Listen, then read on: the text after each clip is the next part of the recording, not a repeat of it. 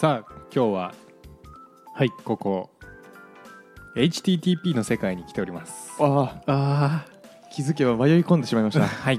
ということで、えー本日はですね、はい。今月の一冊ということで、はい。えーのりさんが毎月一冊読んでる技術書のアウトプットをしていこうのコーナーでございます、毎度お世話になっておりまおす。世話になっております、その前になんか淳平君今週の学びはありますか？早っうわーはい、えっと、うん。今 Vue.js を勉強していて頑張ってエピソードにしたいなとは思っているんですけどとりあえず意外と学習コスト低いんだなっていううん。勉強してて感じてます。OK 双方向バインディング。そして、はい。い。いきますよじゃあ。本日読んだ一冊なんですけれども、はい。はい。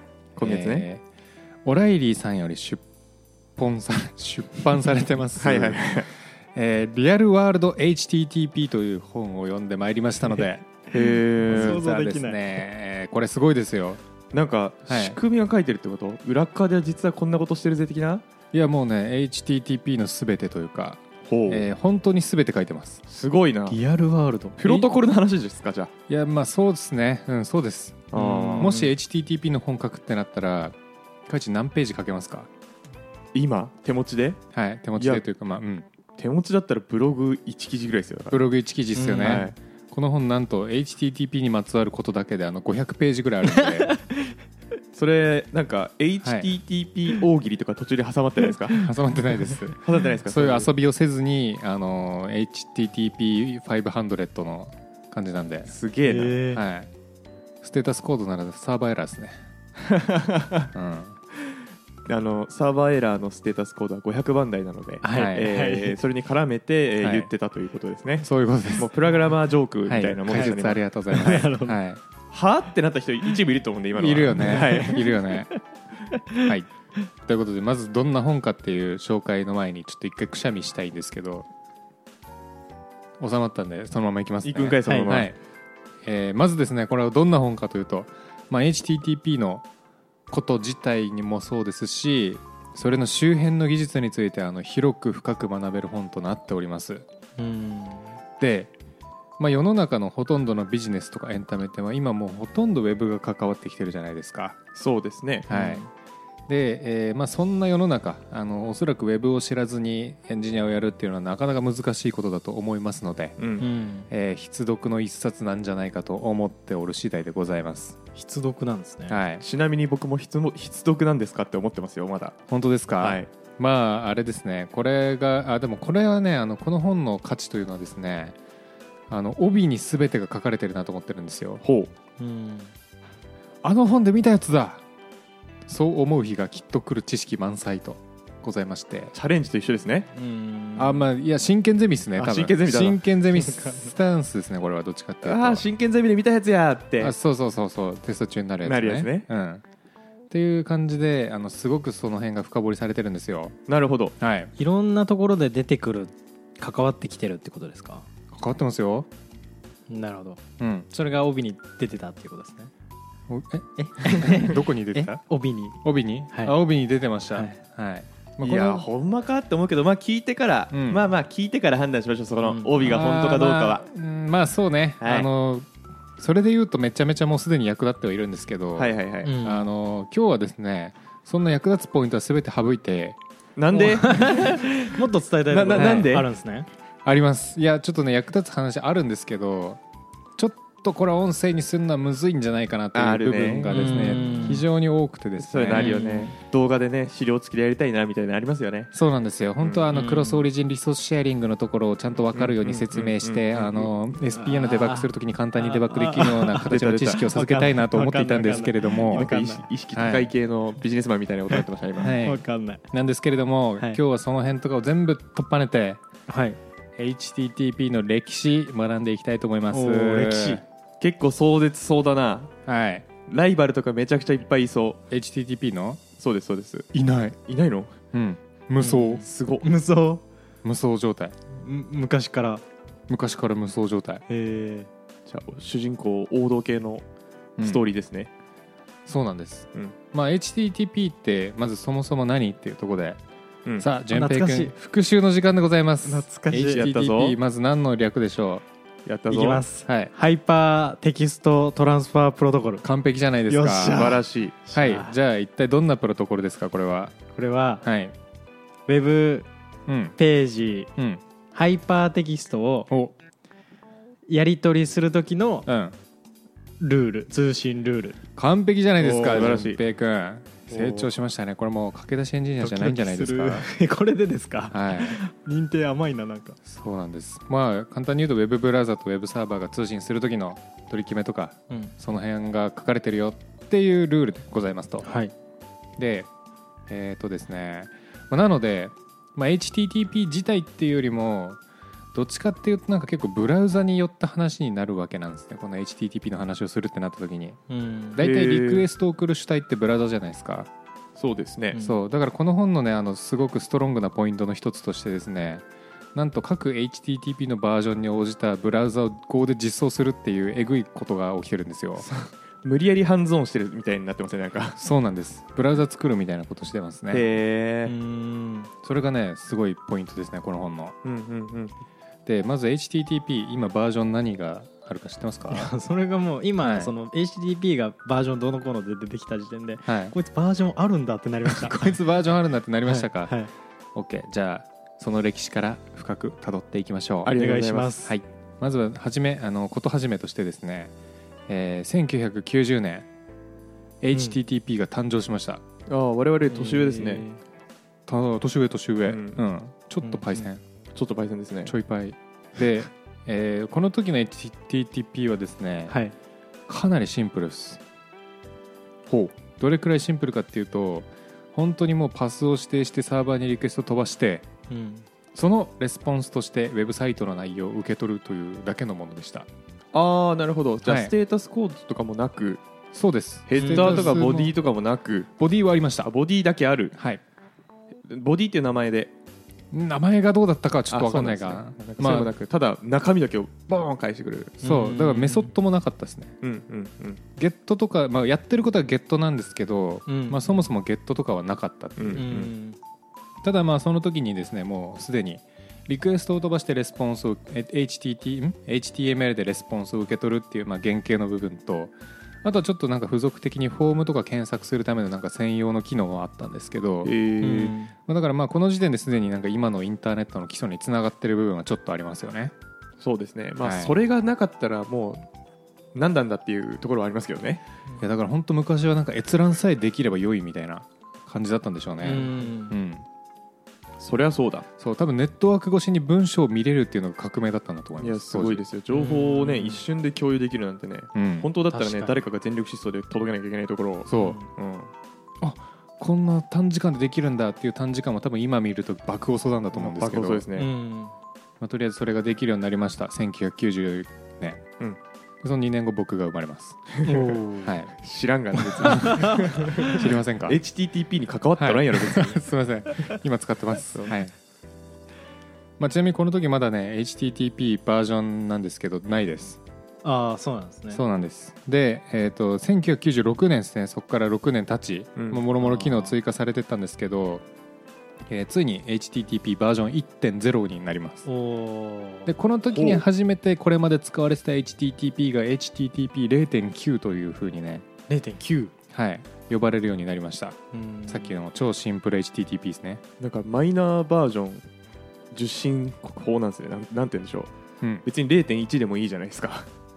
まあ確かにね。うん。確かにねそうだね。なんかまあでも原型あったし0.9にしとこうかぐらいの気持ちなのかな、まあそうなんですね。分からんですけどね。マイナーバージョンって別に10とか11とかにもなりうりますよね。なるね、うん。確かに。そう。まあまあでも当時はそういうテンションだったんですね、きっと。まあ、確かにねこの時もしかしたらそのセマンティックバージョニングみたいなやつなかったかったかもしれないですね。で、えーまあ、この HTTP1.0 こいつがですねもう今の HTTP の本当ご先祖様というかうん。完全にもう同じですね完全に同じ要素なんですけどもうほとんど原型ができてます。互換性があるみたいなこと言ってますか？今のは。えっ、とね互換性もね微妙にあると思う、うんうん。うん。微妙にあるんだね。HTTP0.9 はもう使われてないんですけど、はい。1は確かまだ使われてたはず、うん。うん。使えたはず。うんううんん。でこれが出て,、えー出てきてあの結構ですねメールとかあとなんかニュースグループっていうのが昔よくあったらしいんですけどこの辺の機能からすごい影響を受けてるらしいんですよ。ニュースグループ。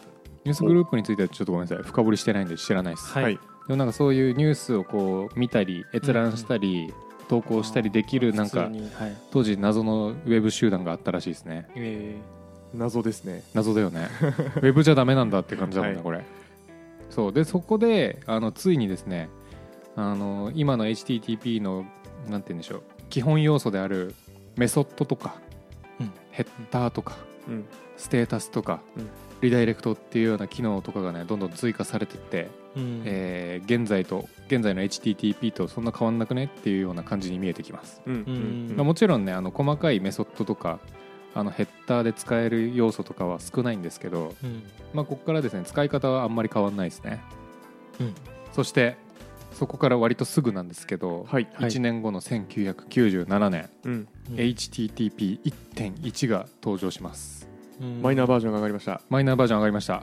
でこいつはですね、まあ、本当に HTTP1.0 の正当進化みたいなうん。感じで、えー、とてか多分まだ今も1.1で使われてるサイトはいっぱいあるんじゃないかなっていうぐらい、えーその後長く使われてますねでここではですねあの本当に新しい機能みたいなのはそこまで追加されてないんですけどめちゃめちゃ大きな変更点で言うとなんとここからあの暗号化通信っていうのがサポートされるようになりました。俗に言う HTTPS ってやつですかね、はいはいはい。よーくその1年で入れましたね。いや本当だよね、うん。えまあまあこっそりやってたんじゃない？知らないけど、まあまあまあ。うん。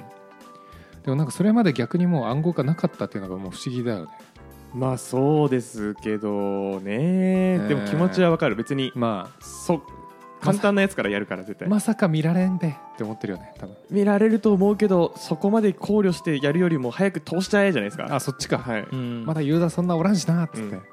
そんな大事な情報もやり取りしてないのかな当時は。まあやり取りしてたら使わないんじゃないですかネットワーク。うん確かにね、であとはまあ通信の高速化っていうところでですね。まあ結構その毎回バージョンアップするたびにこれテーマになってるなって思うのは通信の高速化ですね、うんううん。んやっぱりどんどんウェブが発達するに応じてあのコンテンツ量とかも増えてくるんで、うん。まあ、その辺はまあずっとやってるのかなっていう感じの印象があります。うん。そしてさらにここでですねあのプットとかデリートっていうメソッドがあの必須で実装しろよっていう、うんうんうんえー、と規定になりました、うん。いやブラウザ側の話かな多分、来てはい。ブラウザ作るならお前プットとかデリートは必須で実装しとけよっていう話だと思いますね、うん。へえそうか。ブラウザがブラウザかな？持ってないとそれをできないってこと？ブラウザっていうかウェブアプリ？フロンかト？ななんか多分クラクライアント側の話だと思うんだよこれは。うん。うわサーバー側も含まれるか。両方ないと動かないもんね。そうですね。サーバー側がなんかデリートとか言われても知らんよーってなったらうん。困るぞって話ですもんね、そうそうそう。でこのプットとかデリートが必須メソッドになったのがこの1.1かららしいです。うん。それまではなんかオプションで実装できたけど義務じゃないみたいなうんうんうん。感じですね、デリートがない世界っていうのもすごいですね。デリートがない世界。まあ確かにね、まあ、プあれじゃない？ポストでやってたんじゃない？ああなるほど。多分、無をポストするってことですね。あまあ、なんか削除するよポストしてるんじゃないか分かんないけど。タッチなのか。はいこれがね1.1で、まあ、今も使われてるバージョンでございます。あでここからですねあの一気に時は飛んで2015年に行きます。えー。おー20年ぐらい本もう HTTPS で満足したじゃしたっちゃったしたしちゃ ってたじゃないですか、そうしてるよかなり。で HTTP1.1 はもう本当にだから長く使われて、うん。2出てきたけどまだぶっちゃけ2に対応してないサイトとかもねいっぱいあるらしいんですね、うんうんうん。で2015なんとこの2はねさすがメジャーバージョンアップっていう感じで、はい。えー実はこれ使い勝手全然変わんないんですよこっちからすると。うんうんなんですけど裏側がねもうもっこり変わってますね。もっこり。はい。でももうやることあるんですか？1.1から。えっとねまあ本当にこれはあのウェブサイトがもうリッチさがどんどんどんどん増してって画像も超いいの使ってるし、あー。まあネットワークの帯域もすごくなんか広くなってるし、うん。まあそもそもこれもう HTTP 作り変えなきゃやばいってなってあの作り変えたらしいですへえもう一回分解してゼロから組み上げられたと言われてますね。うん。よくやりましたねそれ。だからだからきっと時間かかったんじゃないかなって気するけど、で、えーこれでねやっぱすごいなと思ったのはですねこの原型になってるルールというかなんかあるんですよプロトコルが。うん。スピーディーって呼ばれてるやつで。なんか名前だけ聞いたことあるな。速そうだよね。はい。そう SPDY って書いてスピーディーって読むらしいんですけど。うんこれねあの作ったの Google さんですね。出ました。はい。まあブラウザーというかうん。ブラウジングのあまあそう。キングみたいなところですね、うん。そう。で確か Chrome に使っててえええやんってなって HTTP2 に変わってったっていう、すごいな。うん。えでえーっとまあ、なのでこれ裏側はすっごい変わってるんですよ。例えばそのスピード上げるための仕組みとしてこう並列でリクエスト飛ばしたりとか、うん、うん。あとはまあヘッダー部分を圧縮できるようにしたりとか。ーうんあとまあ通信も実はですね今までテキストベースでやってたんですけどなんかバイナリーベースに変わってるらしくて。ああなるほど。はい。っていう裏側はもうすっごい変わってるんですけど使う側のヘッダーとかに関してはまあちょっと種類増えたぐらいで、うん。まあ、そんなに変わってないっていう。うん。うんだからエンジニアとしてはなんか変わった意識なくうん。使えるっていうところがまた優れたポイントですよね。ちなみにだそのグ Google さんが作ってるっていうわけではない Google がもともと作ってたのがなんか企画になったみたいな感じ。あ企画になっった時に名前変わって HTTP2 になったみたいな。えー。でも企画化されたらね他のブラウザも実装し始めると思うんで。うんうん今またこのブラウザは使えるんじゃないですか。うん。なるほど。うん、あそれが、はい。この例えば HTTP2 うん。バージョン2を5言語で実装してるあーえっとね、まあ、プロトコルなんでこう決まった手続きがあるんですよね。これを送らなきゃいけないとか、はい。こういうことができるみたいな、うん。それをまあ Go で実装するみたいなのがこの本ではありますね。あーそれを Go で実装するっていうのがあるっていうだけですね、こういうこ手続きで送んなきゃいけないよみたいな。のうん。こうすると HTTP2 にのっとった形になるよみたいなのをねブラウザ作るのと同じです。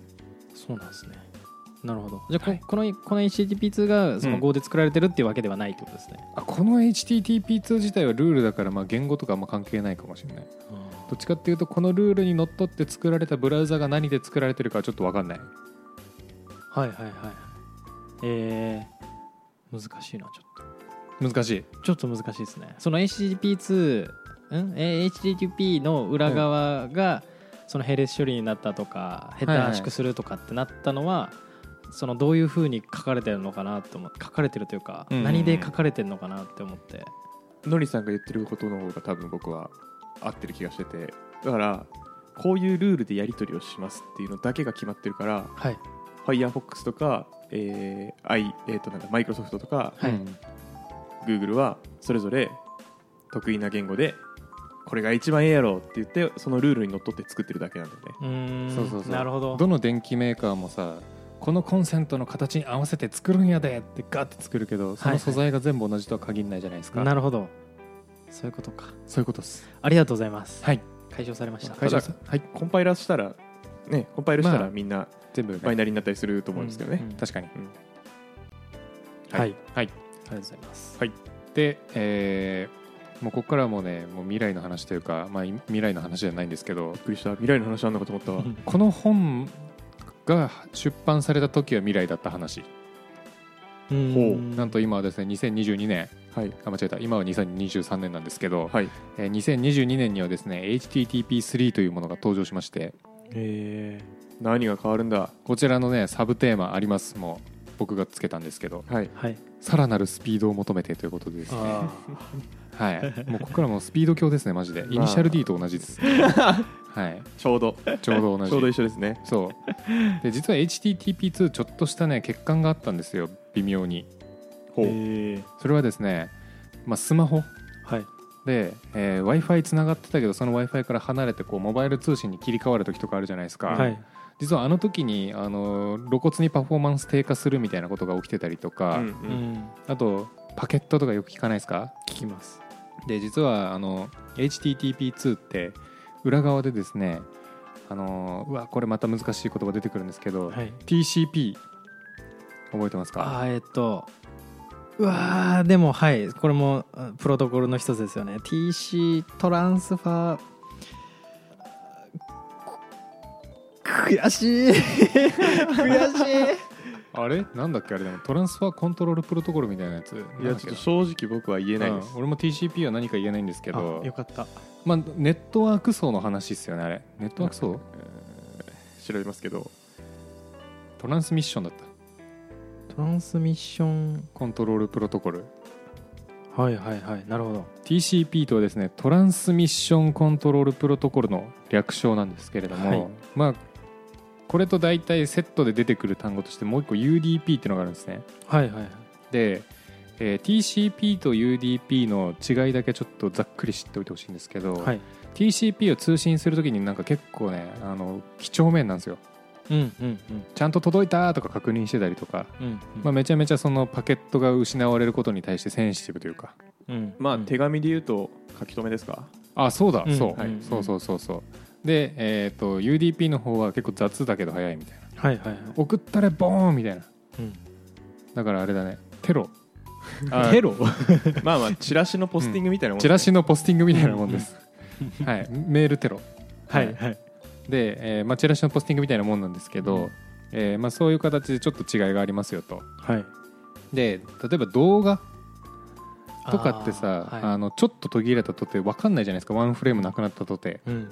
なので UDP とか使われたりとかっていう、うん。まあなんかそういう使い分けされてたりするんですけど。遅れさえすれば OK みたいな感じですよね。そうなんです。なるほど。で実はこの HTTP2 はですねあの TCP をベースに作られてるんですね。TCP 上で動くように作られてるというか、うんうん。まあ、なのでちょっとパケットを少し失った時になんか謎のブロックとか発生してそれもまたパフォーマンスの低下を少しうん。起こしてたんですね。うんそれじゃあかんってことでですね出てきたのが HTTP3 でございます。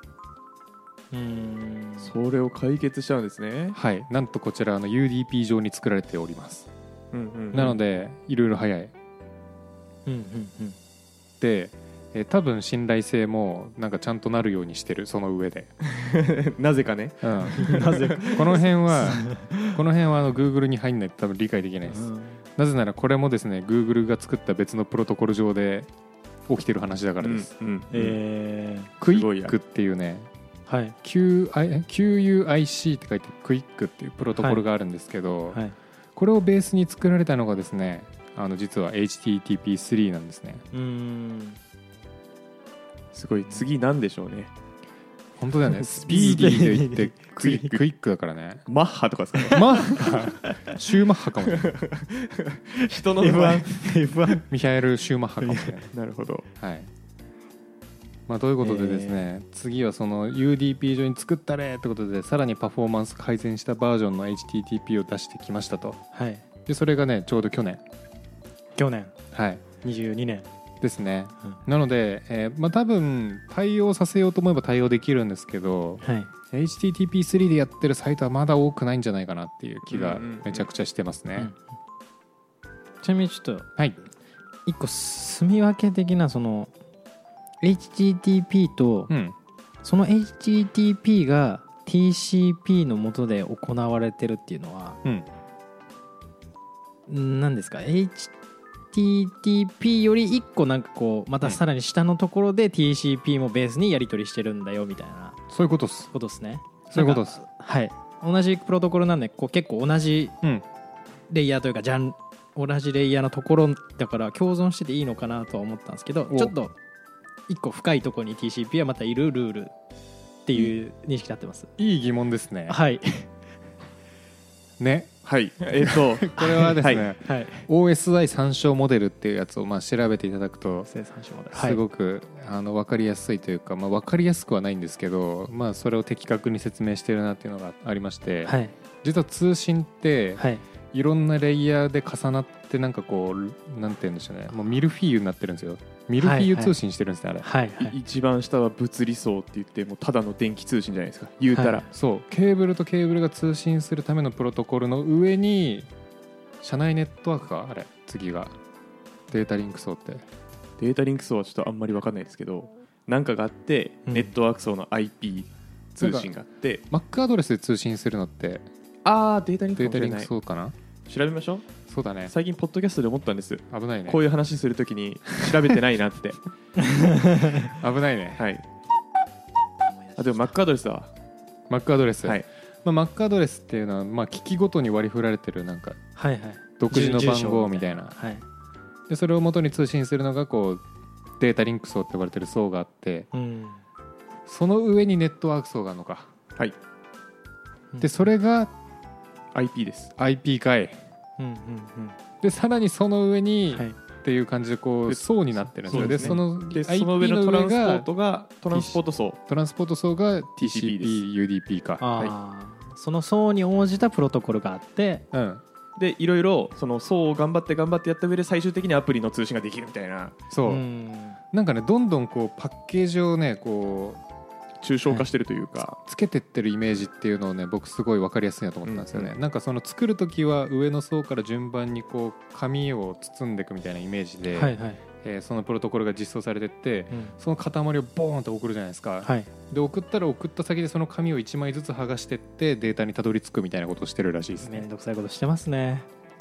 そうなんですねでも、まあ面倒くさいことはしてるんですけどそれゆえに他の層のこと考えなくていいっていうああなるほど。メリットがあるんですよアプリケーションエンジニアじゃないですか今。はい。だから通信のことも考えるじゃないですか。はい。でもいやでもこの通信した時にこれだと電気信号が減衰するからちょっと遅れそうにないなみたいなこと考えるのめちゃくちゃ嫌じゃないですか。しんどいな。はい。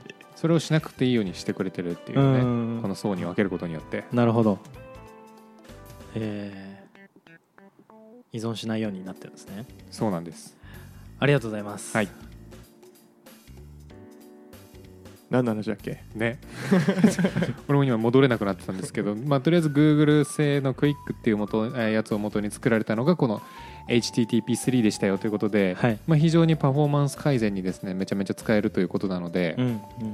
ぜひなんかこういう何を実装する人が触るんだこれ？サーバーの設定やる人かな多分。もし我々のエンジニアが触るとしたら。HTTP?OSS、で、えーとじゃない？えでも HTTP3 に対応させるってなったら誰が作業するんだフレームワーク作る人じゃない？ウェブフレームワーク。あそっちになんの？違うかな？サーバーの設定とかいらないのかな？いややったことないっすよだって。ウェブサーバーへー。だからエンジン X とかってことですよね。あそうのりさんが言ってんのって。そうそうそうそう。あんのかな？でもそれなんか設定ファイルでていってやるだけですよね多分対応方法はすごく簡単でございます。ね。エンジン X に産業を書くだけでいやす、そうですよね。うん、やっぱり。うん。なのでえじゃあこれみんな使ってったらいいんじゃない？使います。うん。産業書くだけですもんね。まあ、もちろんテストは必要だと思いますけどちゃんと動くかどうかの。ブラウザーがちゃんと対応してるんならねうん。いいですけど。まあ一方でねえっと会社の制限で今もうないか。IE しか使えないのはさすがにないと思うんですけど、うん。うんね、ブラウザのバージョン上げれないみたいなところで HTTP3 勝手に使ってうん。うちのブラウザ対応してないんだけどとか、うん。あああとそうね。ブラウザじゃないにしろあのアプリ。はい。アプリでもブラウザ使うパターンあるじゃないですか、ありますね。例えばスラックのアプリもそうですよね。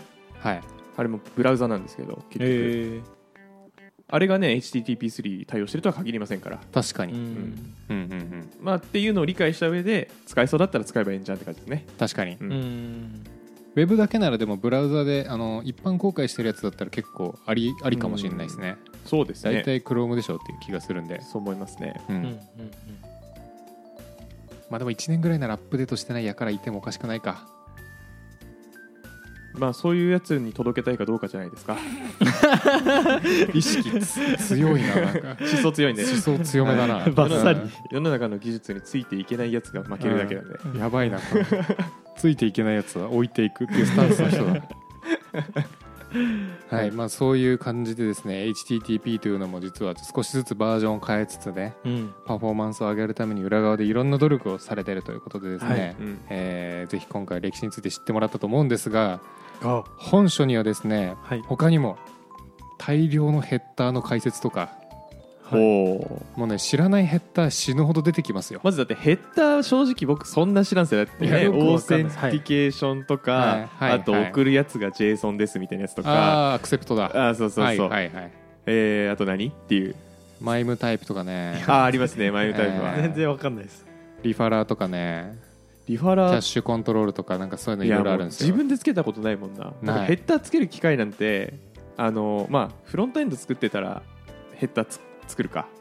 バックエンドでも設定変えるときはあるんじゃないですかね。えヘッダーってあの HTML のヘッダータグの中に書くやつらのことの話して違います。あ違います。あれ？違います、えっとね、リクエストとレスポンスって、はい。まあなんか一個の塊ボーンと送ってるようなイメージですけど、はい。あれねあのお手紙スタイルなんですよはいはい。封筒と中身があってですね封筒部分がヘッダーで中身がボディです。ああじゃあなわかりやすい。おでしょ。な中身に名前つけてる、うん。それがヘッダーみたいな。えっとねヘッダーはどっちかっていうとその封筒に書く情報みたいな。はいはいはい。普通にさお手紙送る時だったら封筒にさあの郵便番号書いて住所書いて、うんうん送り先書くじゃないですか、はい。で自分の住所も書く時は書くじゃないですか。はい。ちょっとかぶせて申し訳ないですけどはい。多分宅急便の方が分かりやすいですね。宅急便。はい 入ってるものとかはいはい書くじゃないですか。あ宅急便のあのあれ？送り状みたいな。送り状送り状。はいははい。いはいそう割れ物とか。あれもはい。あれです。え前はそういう情報書く部分があるんですね。ー、それは書くのはうん。HTML にどこに書いてるんですか？えっとね。HTML には書いてなくて多分。あのヘッダータグがちょっと離れない HTML はねその箱の中に入ってる本体みたいなあもうボディか送りたいものか。はい。に入ってるはず HTML は、うん。でこのヘッダーとボディってリクエストにもあるしレスポンスにもあるんでそのレスポンスの箱の中に入ってるのが HTML だね。はいはいはい。なんでタグはまた関係ないですねそことは、はいすみませんちょっと忘れます。はい。はい。で送る側のヘッダーはブラウザが多分作ってることが多いし、はい返す側のレスポンスは、まあ、アプリケーションで追加することもあればウェブサーバーで追加することもありますね。うーん。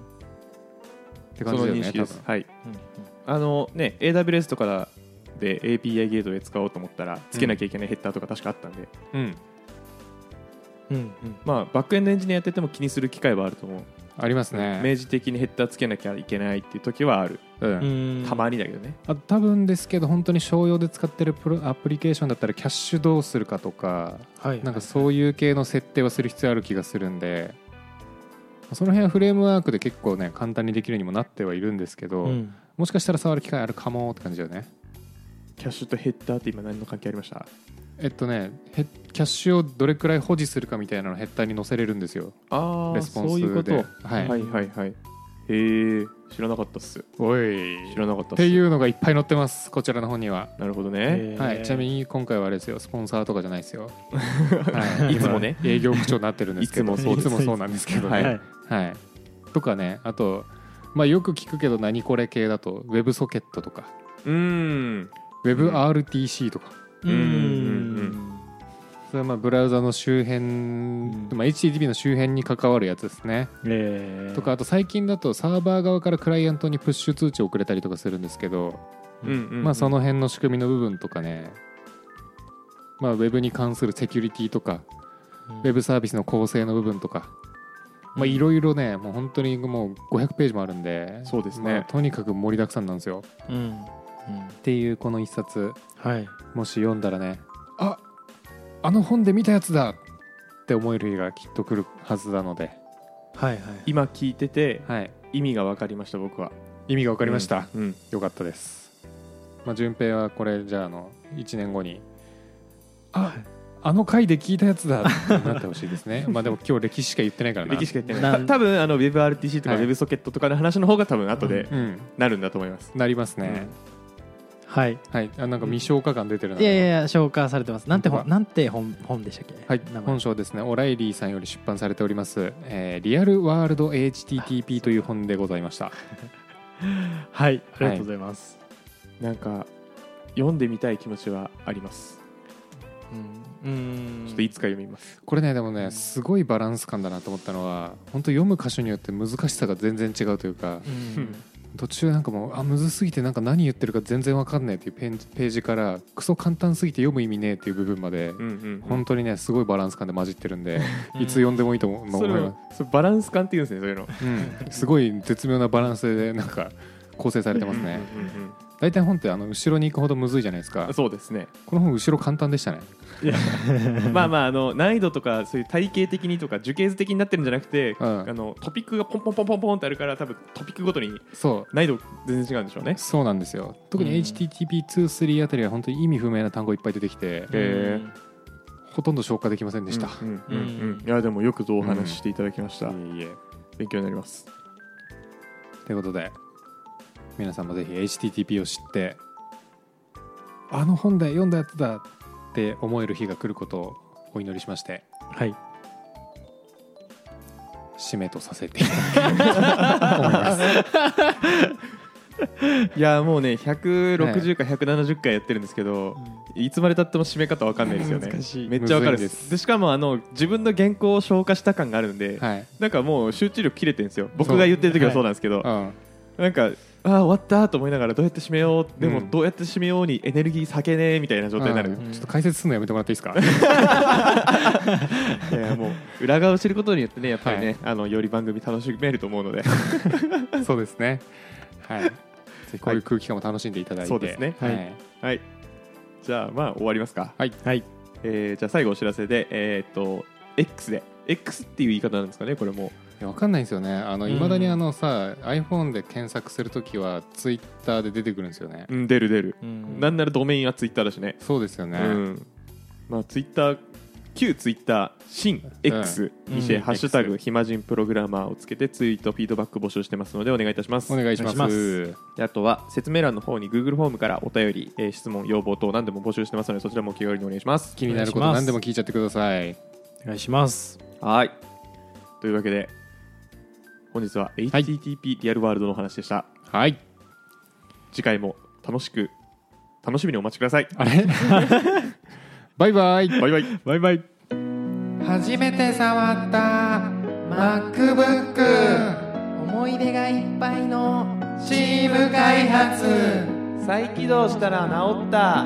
謎のバグ。僕たち私たちは卒業します駆け出しエンジニアを卒業したいあなたへ。暇人プログラマーの週末エンジニアリングレッスン。各種ポッドキャストで配信中。